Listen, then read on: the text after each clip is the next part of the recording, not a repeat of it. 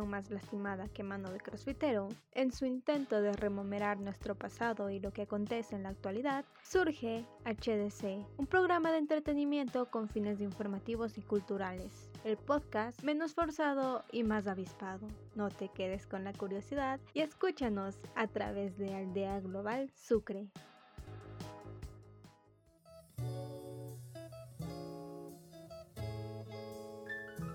Hola amigos, sean todos bienvenidos otra vez a este su programa HDC. Me presento, mi nombre es Dayana Estoy encantada de poder compartir con todos ustedes. El programa del día de hoy tiene temas muy importantes del que todos debemos hablar y escuchar. Esperamos compartir un momento de entretenimiento con gran valor informativo y cultural para todos nuestros oyentes. Ecuador, un país soberano y plurinacional que está ubicado en América del Sur. Cuenta con 18 millones de habitantes, un país lleno de cultura, tradición, educación, comida y entre tantas cosas más que lo vuelven un lugar magnífico e inigualable. Los últimos años se ha visto envuelto en varios problemas sociales, económicos y políticos que nos hacen pensar si esto solo es una racha o va para más. Tantas cosas, tanto buenas y malas que conocer de este país amazónico. Por eso el capítulo del día de hoy lo hemos llamado Problemas hasta con Yapa, porque hoy hablaremos de lo que es el Ecuador. Sin más que decir, comenzamos.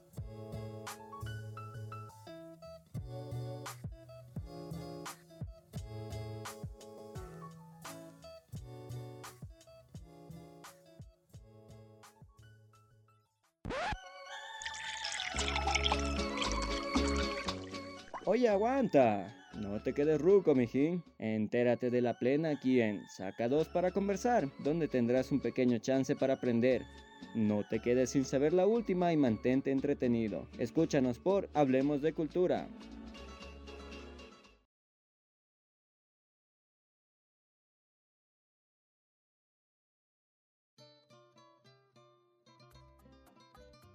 Hola amigos, bienvenidos al segmento Saca 2 para conversar. Yo soy Joel. Y yo soy Dayana. Y con nosotros tendrás tu dosis bien puesta de información y entretenimiento. Por supuesto, Joel. En este día haremos una reminiscencia a nuestros mayores conflictos sociales vividos durante los últimos gobiernos. Claro que sí, Dayana, y es que es un tema que se ha vuelto recurrente en nuestro país. Casi que es como una tradición, pero recapitulemos y pensemos, ¿por qué se repite esta historia? Porque ella no se confía y se prepondera la poca tolerancia a los poderes políticos. Bueno, pues, peguémonos un remember con la historia. Comenzando con lo más caliente, las manifestaciones. Estas que se dieron del 13 al 30 de junio del presente año, en el gobierno del actual mandatario. Estas fueron convocadas por diversas organizaciones sociales con mayor presencia de la Confederación de Nacionalidades Indígenas del Ecuador, CONAIE, quienes contribuyeron a los respectivos cierres viales, un paro laboral, todo esto se debió a diversos factores, aunque mayormente por la canasta básica familiar, incluso una crisis en el sistema de salud pública y la inseguridad ciudadana. Esto culminaría con un saldo de un militar fallecido, otros 99 heridos y 218 policías heridos por parte de la fuerza pública. Por el otro lado, los manifestantes fueron 6 fallecidos, otros 331 heridos, 158 detenidos y un total de 5 desaparecidos. El siguiente fue la época de nuestro profesor cuántico, que tras anunciar ciertas medidas económicas, mismas que fueron denominadas como el paquetazo, desencadenaron protestas desde el 2 de octubre hasta el 13 de octubre del 2019. Así es, la noche en la que todos salimos con la ollita a darle con la cuchara. Bueno, las mismas fueron lideradas por un grupo de Frente Unitario de Trabajadores, la FUT, la CONAIE y el Frente Popular. Estas protestas dejaron un saldo de 133 policías heridos mientras que del lado de los manifestantes 1.507 heridos y 1.330 detenidos, entre estos 8 u 11 fallecidos. También tenemos las protestas del 8 de junio al 20 de diciembre de 2015, durante el periodo del expresidente Rafael Correa, Patria, Tierra Sagrada, con olor a revolución ciudadana. Estas se desatan en oposición a los proyectos económicos de la ley de herencia, ley de plusvalía, entre otros. Ojito, que en aquella ocasión se dio una confrontación entre partidarios oficialistas, simpatizantes del gobierno y opositores. Entre estos últimos también se encontraba la CONAIE, FUT, UNE, entre otros, dejándonos finalmente un saldo de 119 policías heridos y 20 manifestantes heridos. Inclusive, en los gobiernos de los que pocos, si no es que nadie se acuerda, tuvimos protestas, es en el caso del periodo del expresidente Alfredo Palacio en 2006, en donde tendríamos nuevamente nuestra Liga de la Justicia, la CONAIE, quienes se pondrían en su contra debido al Tratado de Libre Comercio con Estados Unidos y la presencia de la petrolera estadounidense Oxy en territorio ecuatoriano. Otro gran evento que tuvimos fue durante la presidencia de Lucio Gutiérrez, en donde el principal protagonista fue la rebelión de los forajidos, un movimiento golpista quienes desde el 13 de abril al 20 de abril del 2005 estarían realizando las respectivas protestas por el cese del magistrado del tribunal. Como dato curioso, en esta ocasión se encontraría con las manifestaciones de la CONAIE a favor del gobierno. También anteriormente en 2013 daría movilizaciones por un incremento en el precio de los combustibles, sin embargo con la CONAIE pidiendo comprensión. Quizá del gobierno con la mayor crisis del país vivida hasta nuestros días, se dio junto al expresidente Yamil Mawad, quien no podría culminar su periodo presidencial debido a un golpe de Estado que se da entre el 21 y el 22 de enero del 2000, mismo que estuvo liderado por las Fuerzas Armadas del Ecuador, la CONAIE y la Corte de ese entonces. Todo esto por el rechazo a la dolarización del país, misma que desencadenan una ola de migraciones para el país. Bueno, bueno, pero no me hagas dormir y dime tus conclusiones. Bueno, pero no me regañes. La cosa es que tenemos un marco referente en común durante las últimas presidencias. Básicamente, comenzando con un mal manejo del poder del Estado, una falta de empatía con los hermanos indígenas y por supuesto más violencia. Sabiendo esto nos preguntamos, ¿por qué no hemos elegido un presidente que pertenezca a las comunidades indígenas?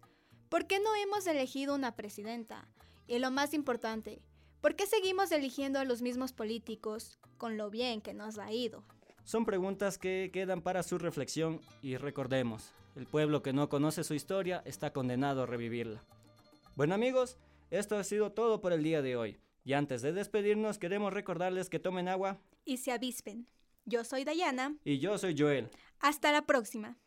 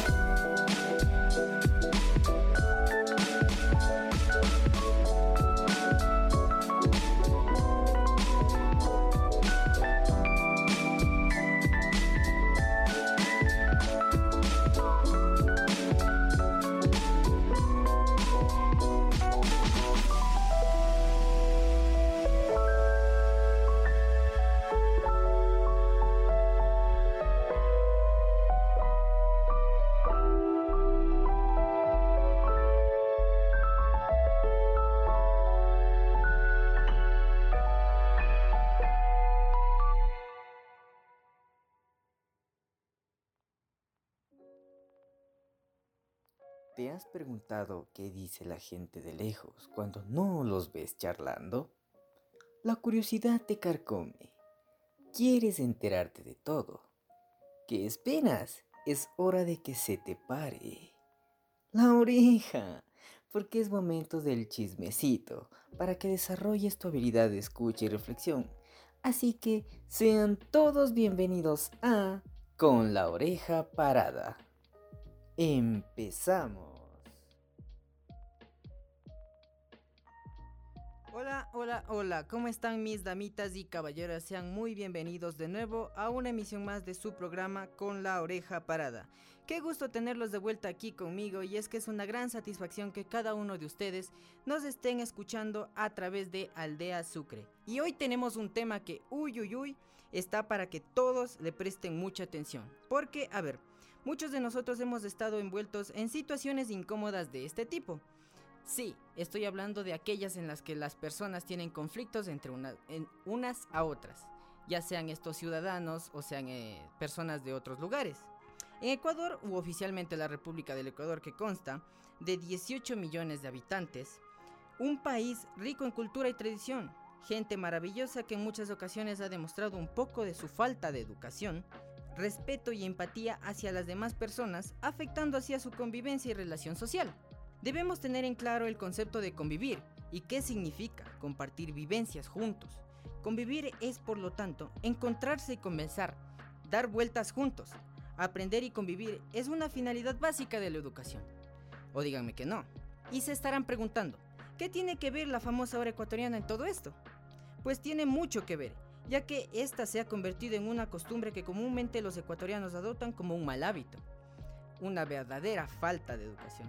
Pero no se dan cuenta del peso de esta acción, que en ocasiones se realiza inconscientemente. Muchos de nosotros hemos estado envueltos en situaciones incómodas de, de este tipo, tanto con gente conocida como desconocida. Y este ejemplo es uno de muchos en los que la ciudadanía se ha involucrado y lo ha normalizado y se excusan con que así es la forma o la cultura ecuatoriana, pero lastimosamente estamos en un gran error y es una grave muestra de falta de respeto y de educación. Se puede estar envuelto en situaciones incómodas con personas de nuestra misma ciudad o moradores de distintas partes o de distintas provincias de nuestro lindo Ecuador, pero nunca debe faltar la típica persona de estos sectores en los que cuando quieres preguntarles algo se hacen los desentendidos o no te prestan ninguna atención o de plano son groseros. Esas personas sí que me caen mal, la verdad. O sea, por cualquier cosa se enojan y en un punto es como que ya pues hijito, cálmese, tómese agüita de tila o algo, para que le bajen esos humos. Ay, pero bueno, tanto así es como este tipo de situaciones las hemos enfrentado todos y para quitar esos malos hábitos, porque bien dice la Santa Biblia, un libro que hasta la fecha no entiendo, y dijo San Mateo, hermanos, esto dice el de arriba, el de arriba es Diosito por si acaso, ¿no? Ámense los unos a los otros porque la paz reinará en sus vidas. Eso lo dice Mateo. Pero como yo no soy Mateo, se me van al catre. pero ya, aquí hay que ponernos serios, ya que parte de la buena reputación que tiene el país lo dan los turistas, tanto extranjeros como nacionales. Y la buena educación parte de sus costumbres que se rigen si nosotros como ciudadanos no demostramos educación y empatía, no podemos reclamar cuando nos hacen lo mismo. O sea, no es lógico y se les dice a alguien que se pone muy histérico con este tipo de cosas, la verdad. A mí lo que sí en serio no me gusta son las personas que se pasan de la raya. Porque uno está ahí tranquilito, sin hacer nada, y luego viene alguien irritante a quitarte ese poquito de paz que tienes y te saca de tu momento de relajación. Y está ahí que ya hasta te hincha las venas del cuello. O nieguenmelo. Ah, todos nos han tocado personas así. Y el que me diga que no, qué feo que mientas así, mi querido oyente. Pero bueno, nada más para que le sepan, según el INEC o el Instituto Nacional de Estadísticas y Censos, dice que el 34% de la población tiene esa mala costumbre de no socializar con la gente o aportarse de mala manera con personas que quieren acercarse por cualquier tipo de duda. Que tengan y que es algo porque la verdad sorprende y mucho. Y créanme, damitas y caballeros, paren bien esa oreja, porque de ese 34% de personas, es el 20% de esas personas que se encuentran solo en la ciudad de Quito y Guayaquil, juntas. Ay, madre mía. A mí me va a dar algo, Diosito santo. Ahora que veo todos estos datos, me sorprende ver los lo groseros y maleducados que somos.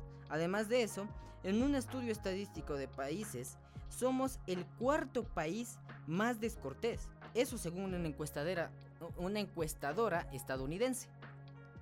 Pero ya me los conozco algunitos. Siempre van a decir, no, que va, este loco está diciendo mentiras. Pero, para que ahí le sepan, estamos solo después de Colombia y Argentina porque el primer lugar se lo lleva México, que es el país que más ha mentado a la madre, como dicen ellos.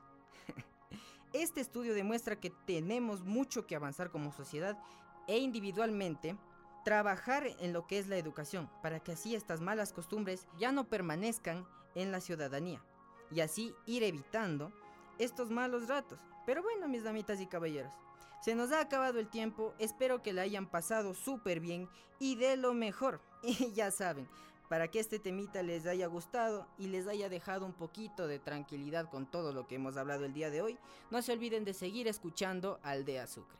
Ya saben que su anfitrión los ama y los quiere mucho y no se olviden de cepillarse las verduras y comerse sus dientes. Nos vemos. Chao, chao.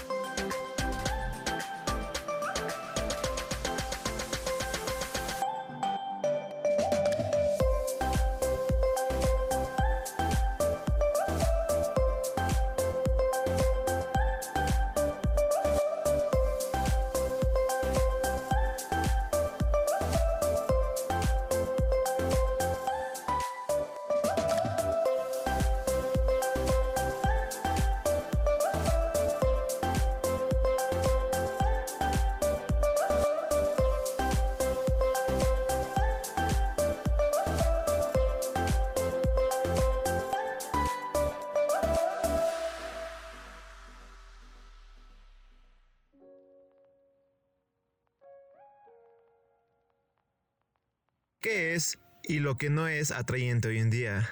¿Quieres estar al tanto de tendencias? Si es así, bienvenidos a este espacio donde responderé esas dudas, o bueno, lo que alcance le échele ganas de nuestros superiores. Porque cualquier cosa en esta vida puede venderse como pan caliente. Hola chicos, sean todos bienvenidos, me presento. Soy Mateo, el anfitrión de este maravilloso segmento conocido como Pan Caliente. Y sí, como lo pudieron ver, hoy regresé. Así que esto significa que este programa sí tuvo más chance de quedarse. Eso que tenemos que de alguna manera salir aprobados. Bueno, el día de hoy veremos qué cosas nomás se hacen populares aquí en nuestro hermoso país, Ecuador, y realmente tienen todo el afán de decirse irracionales. Puede que sí o puede que no. Con toda esta pequeña introducción, vamos a ver qué tal nos sale. Como siempre hemos dicho, muchas cosas hacen tendencia, ya sea aquí o en el otro lado del mundo. Esa noticia impactante que pone en un sinfín de emociones a muchas personas, la salida de un nuevo proyecto que mantendrá a la gente ocupada en sus asientos. Ese cantante que realmente se lo tomó muy en serio la frase de se vienen cositas y saca su nuevo sencillo que tiene a todos con el volumen alzado, dependiendo del género de música que sea. ¿Quiénes somos nosotros para juzgar? O ese meme que verás en tus redes sociales. Eso sí, si tienes amigos en esas redes, en fin, que se le puede hacer. Aunque si somos sinceros, el humor se ha ido poniendo medio raro en estos días. Poco a poco ya nos podremos poner en onda con la chaviza. Diosito da miedo decir esta frase en un tono no irónico. Y así un montón de ejemplos más. Nótese la pereza del escritor. ¿Y ahora qué hay en Ecuador? ¿Qué podemos decir que se vuelve tendencia? Usemos lo que dijimos hace algunos momentos y añadamos uno que otro por ahí. ¿Una noticia tal vez? De alguna manera, las noticias se hacen tendencias teniendo en cuenta el impacto hacia nosotros. Casos como las nuevas enfermedades que nos tuvieron o que nos tienen al pendiente de nuestro futuro como humanidad. O las que involucran nuevas medidas implementadas por el gobierno, los cuales no fueron del agrado de todo el pueblo, y que por consiguiente desataron las distintas movilizaciones, que como todo en esta vida, se dividen las opiniones, que tal vez te agraden o no, pero que al final todo esto te ayudó a hacer un pequeño cambio. Ojalá estos políticos no se nos aloquen otra vez. Aunque bueno, estamos en Latinoamérica, así que todo puede pasar.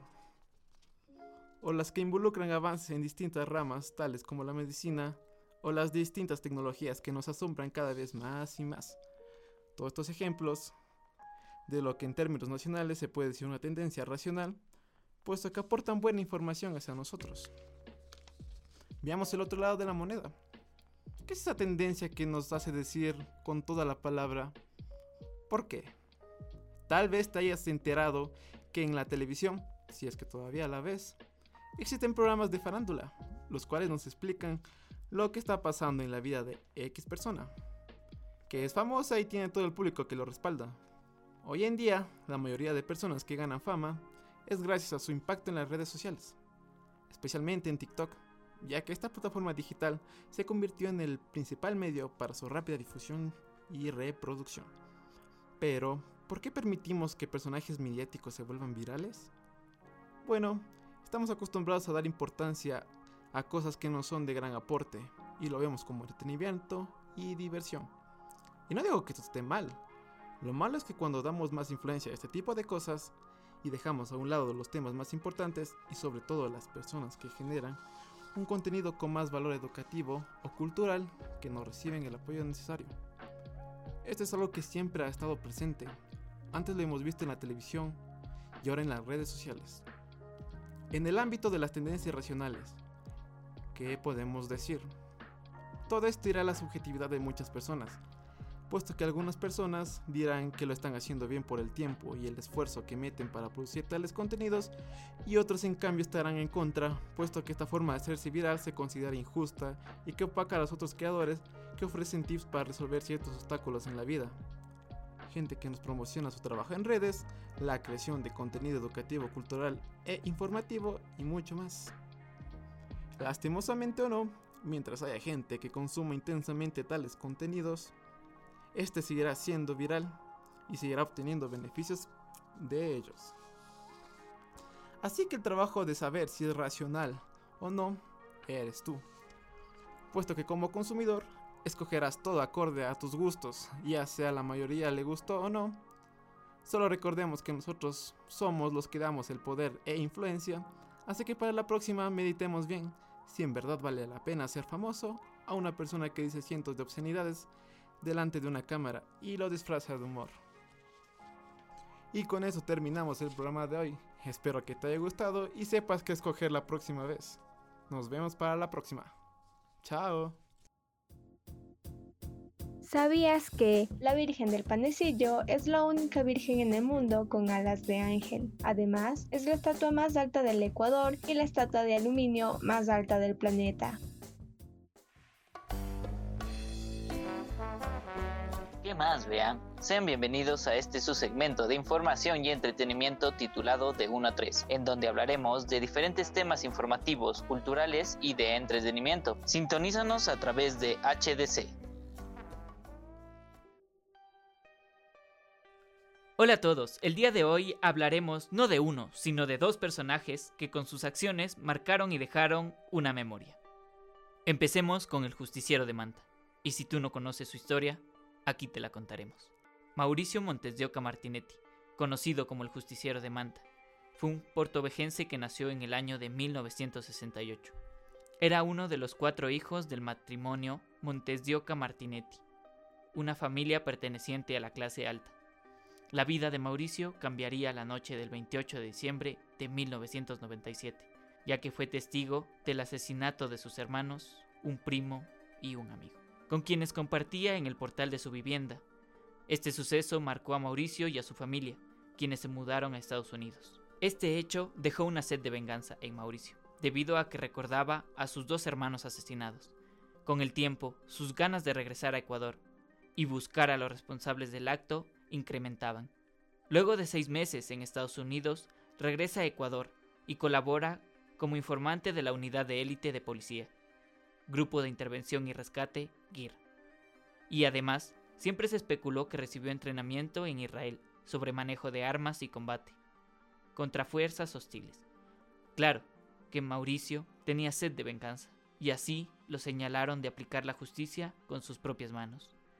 Y así nace un mito urbano, entre 70 y 80 sicarios, delincuentes y traficantes de droga aparecieron sin vida en Puerto Viejo. Estos eran raptados y aparecían luego ajusticiados con las manos atadas, sin uñas o con partes de su cuerpo arrancadas.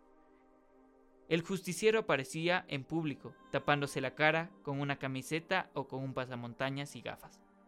Para muchos, era claro que se trataba de Mauricio Montes de Oca, luego de la muerte de dos delincuentes peligrosos de la ciudad. Tuvo que volver a salir del país. Para el año 2001, tras la caída de las Torres Gemelas, Mauricio Montes de Oca aparecía en la lista de muertos tras el atentado terrorista. Por el contrario, semanas después, el justiciero fue visto en las calles de Manta, junto a miembros del GIR, utilizando su chaleco y armas. Y volverían los asesinatos a delincuentes en Manabí, Manta, Puerto Viejo, Calceta y Jipijapa. Uno de los personajes más icónicos, abatidos por el justiciero, fue alias el Chani. Su cuerpo apareció adjunto al mensaje, este es Daniel Bravo Chani, atentamente el justiciero. Es relevante mencionar que el Chani era uno de los presuntos asesinos de los hermanos de Mauricio, y según información de la fiscalía, los otros dos presuntos asesinos también fueron hallados muertos y con papeles pegados. Delincuentes muertos seguían apareciendo en las calles y su popularidad escaló a tal punto que en el 2006 se postuló para llegar a la nueva Asamblea Nacional a través de su propio partido, Justicia Libertaria Alfarista. De igual manera, Mauricio no alcanzaría los votos necesarios para obtener un puesto en la Asamblea. Mauricio fue asesinado el 15 de julio del 2009 a punta de balazos mientras iba a su casa, en la ciudad de Puerto Viejo. El carro en el que se movilizaba, un Nissan Pathfinder, tenía 44 orificios de arma de fuego. Montes de Oca fue para muchos un delincuente, para otros un verdadero justiciero. Sea como sea, su leyenda marcó una época en la vida de Manabí. Ahora te contaremos una historia contraria a la anterior. Es muy conocida, pero si no la recuerdas, aquí te daremos un pequeño recorderis. Juan Fernando Hermosa nació el 28 de febrero de 1976 en Ecuador. Fue el asesino en serie más joven de la historia del país. Con apenas 15 años, ya había matado al menos a 15 personas. Sus víctimas eran taxistas, aunque también asesinaba camioneros y homosexuales. Gracias a sus acciones fue apodado el Niño del Terror. El adolescente, de contextura delgada, ojos saltones y mirada misteriosa, comenzó a frecuentar bares, discotecas y salas de juego, y así logró formar su pandilla. Al principio eran delitos menores, como robar casas o almacenes, y hasta llegaron a detenerlo en alguna ocasión. Pero con el pasar del tiempo, la pandilla del terror, liderada por Hermosa, comenzó a hacer de las suyas. En la capital ecuatoriana, sembrando el terror en la población. Entre el 22 de noviembre de 1991 y el 13 de enero de 1992, al menos 15 personas fueron asesinadas por Hermosa, y todas tenían un punto en común, impactos de bala de un arma calibre 9 milímetros. Al niño del terror lo delató uno de los suyos. La policía consiguió un testimonio y luego de tanta búsqueda dieron con él. El 9 de enero de 1992, las fuerzas de seguridad entraron a su domicilio, se enfrentó a disparos con los agentes y en el tiroteo murió su madre. En medio de la balacera, llegó a tirar una granada militar para tratar de huir, pero de igual manera fue capturado por la fuerza policial. Fue procesado por una decena de asesinatos y mandado a un centro de rehabilitación social de menores en Quito. Por cuatro años, a pesar de eso, Hermosa se escapó junto a 10 adolescentes luego de pasar 16 meses en prisión, y en la huida asesinó a un policía. Pero fue capturado, nuevamente cumplió su condena hasta el año de 1996.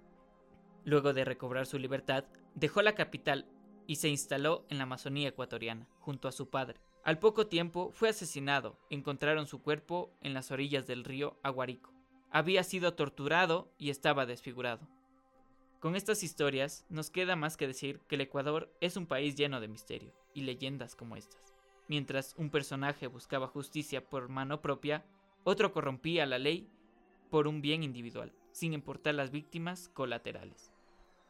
Debemos conocer nuestra historia para que sucesos como estos no se vuelvan a repetir y sobre todo sacar una enseñanza. A pesar de que generes el bien o el mal con tus acciones, es preferible pensar bien cuáles pueden ser las consecuencias de estas.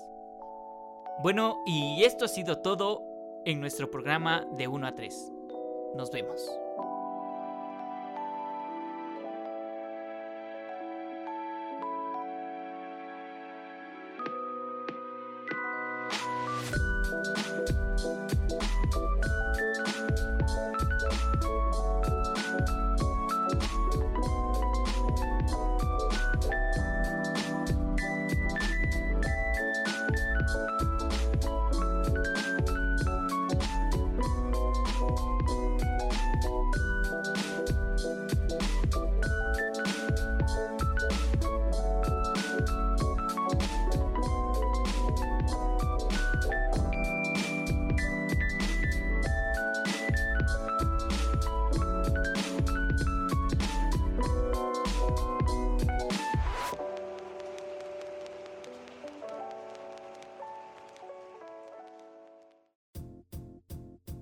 ¿Sabías que ¿Sabías que Ecuador está en la lista mundial de países con más volcanes? Se han registrado 98 volcanes activos e inactivos en el país. 31 de estos volcanes están potencialmente activos y en erupción, incluidos los volcanes de las Islas Galápagos.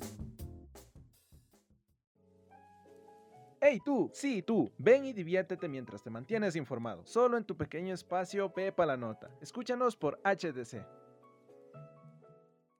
Hola, ¿cómo están? Sean bienvenidos a un nuevo capítulo más de Pepa la Nota. Hoy vamos a hablar de un tema bastante interesante. Tocaremos los run run que se tienen en diferentes lugares y se transmiten a través de los años. Vamos a hablar de las historias, leyendas de Ecuador. Comencemos.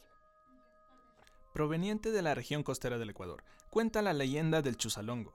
Cuenta que un agricultor tenía sus ganados en lo alto de un monte. Una noche cayó una tormenta muy fuerte, preocupado por sus animales, mandó a sus dos hijas a que guardasen el ganado en el granero.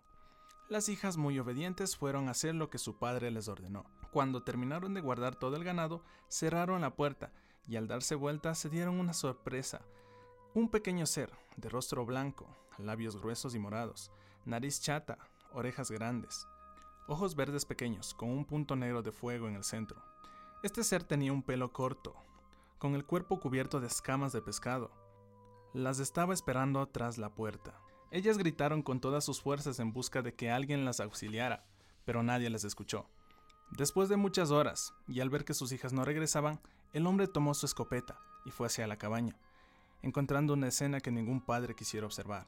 Sus hijas estaban descuartizadas. y a lo lejos vio como una criatura pequeña huía. Se dice que muchas personas trataron de acabar con este ser, pero ninguno ha tenido éxito. Otra versión de la leyenda dice que también ataca a los hombres cuando estos están en el campo, porque tiene vergüenza de su desnudez. Aparte el chusalongo pelea con los hombres como un desafío de fuerza. Se dice que para liberarse de este ser, el hombre tiene que luchar con él, tiene que sacarse una prenda de vestir y lanzarla lejos. El chusalongo irá tras ella y este es el momento que puede huir. Leyenda del Tesoro de Atahualpa.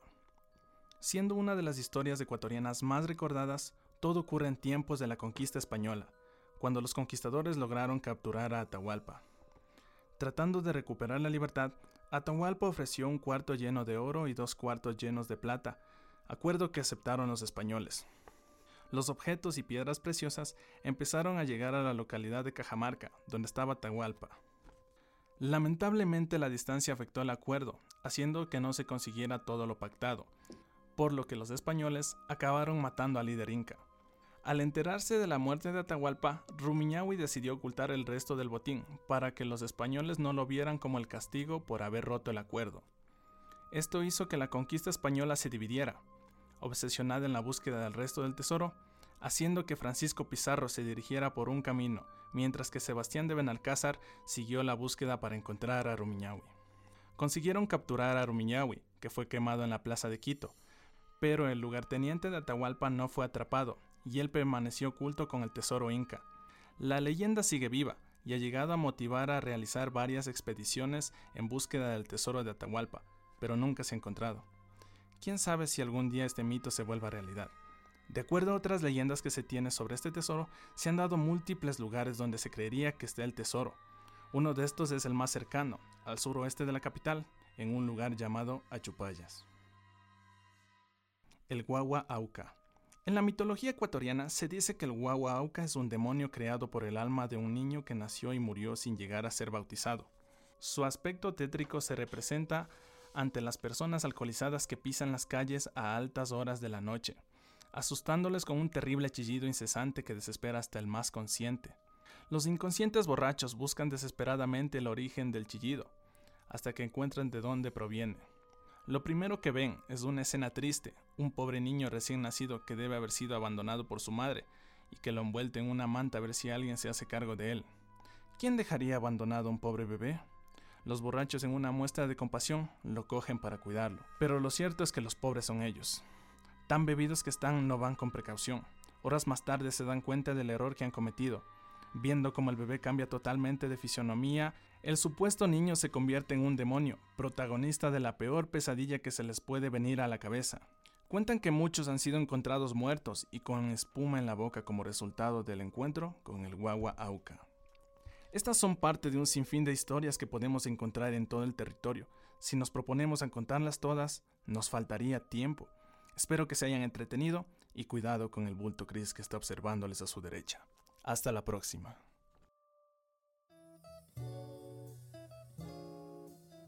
El programa de hoy estuvo muy interesante. Personalmente me ha llamado mucho la atención y con esto comprendí que a veces no damos la importancia necesaria a muchas cosas. Debemos ver más allá de nuestro círculo para entender lo que pasa, no solo en la ciudad, sino con el país y el mundo entero.